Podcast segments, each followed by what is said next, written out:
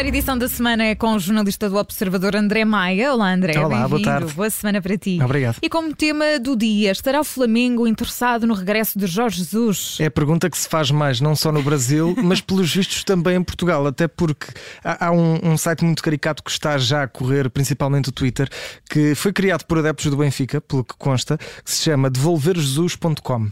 O, o título do site é Vamos devolver Jesus ao Flamengo. E cada utilizador, seja adepto do Benfica ou de outro, de outro clube, uh, clica num botão para devolver e cada user uh, devolve Jorge Jesus mais 0,1 km. Ora, neste momento, aquilo depois faz um mapa com uma linha desde Lisboa até, até ao Brasil. Já estão percorridos 1107 km.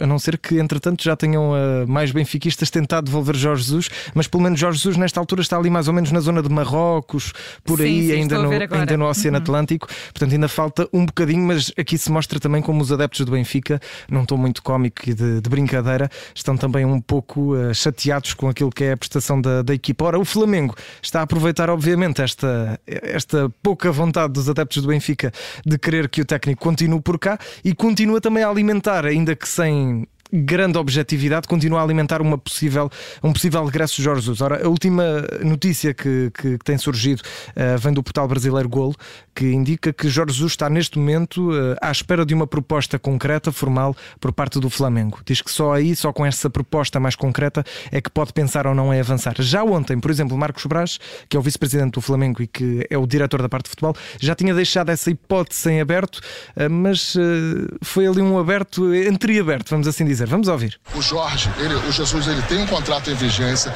tem dois compromissos importantíssimos nesses próximos 20 dias. É uma temeridade eu chegar e falar do Jorge, até pela situação dele lá no Benfica é, nesse momento. Mas ele é, um, ele é um técnico que deu certo no Flamengo, ele é um, é um técnico que a torcida e ele tem bastante, uma, uma bastante conexão, até porque ganhou muito aqui. E vamos, vamos, vamos, vamos, vamos dar tempo ao tempo, sem estar na inércia, mas com calma. A gente vai ter um, um técnico, com comissão técnica é, para 2022 aí, para a gente possa retomar os títulos.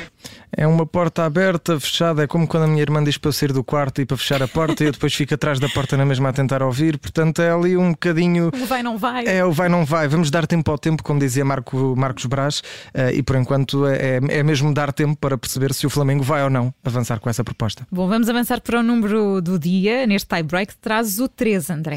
Exatamente, 13, 3, desculpa. 3, 3. 3, que é o número de jogadores sub-23, uh, abaixo dessa idade, de, de, de 23 anos, que estão na lista do Observatório Internacional do, do Futebol uh, como os jogadores mais valiosos uh, desse, desse escalão. Ora, temos três portugueses, são eles Luís Maximiano na baliza. Eles dividiram isto por posições, não há uma lista completa uh, desses jogadores sub-23, foram dividindo por cada posição, mas temos nos guarda-redes, temos o Luís Maximiano, que segundo o Observatório é o quarto guarda-redes de sub-23 mais valioso das cinco principais ligas europeias. O Luís, nesta altura, está, está no Granada, através do Sporting, tem 22 anos e diz o Observatório que vale mais ou menos uma transferência de 15 milhões de euros. Depois temos, eh, na secção dos avançados, temos o João Félix, que está nesta altura no oitavo lugar dos mais valiosos e que, mesmo assim, apesar deste lugar, vale 100 milhões de euros, uma, uma, uma estimativa, uma transferência estimada de 100 milhões de euros. Está, por exemplo, à frente do Kylian Mbappé, que é algo surpreendente, que está um lugar abaixo e que valeria uma transferência de 80 milhões.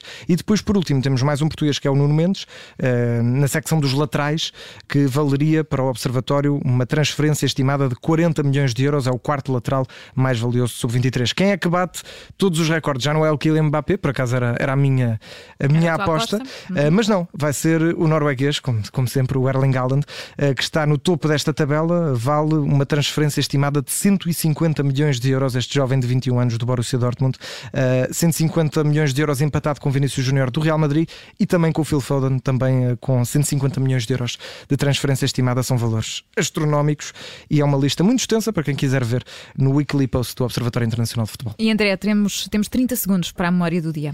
Muito rapidamente, faz 139 anos que foi criado a IFAB, que é o International Football Board Association, que é no fundo quem faz, é a associação que faz as regras do futebol. E eu queria muito rapidamente recuar aqui a 1863 com as primeiras 13 regras do futebol, só para vermos mais ou menos o impacto desta, desta instituição, desta associação. Uhum. Por exemplo, os jogadores não podiam correr com a bola, que é que é sobrenatural no, no futebol. Uh, quando a bola saía pela linha de fundo, ficava com ela, ou seja, o pontapé de baliza era para quem chegasse primeiro e agarrasse uh, na bola e que dava aqui um bocadinho de luta. Ou, por exemplo, os guarda-redes podiam agarrar a bola fora, fora da grande área. São regras que não cabem no nosso futebol neste momento. Já há novas regras que estão pensadas, por exemplo, a IFAB quer agora fazer intervalos de 25 minutos. É uma proposta para ter intervalos como a Super Bowl, por exemplo. Não concordo muito com isso. Vamos ver o que é que vai surgir, mas desde 1863 já muito mudou nas regras do futebol. O André Maia juntou-se a nós no tie-break desta segunda-feira. Obrigado, André. Até, Até já. já.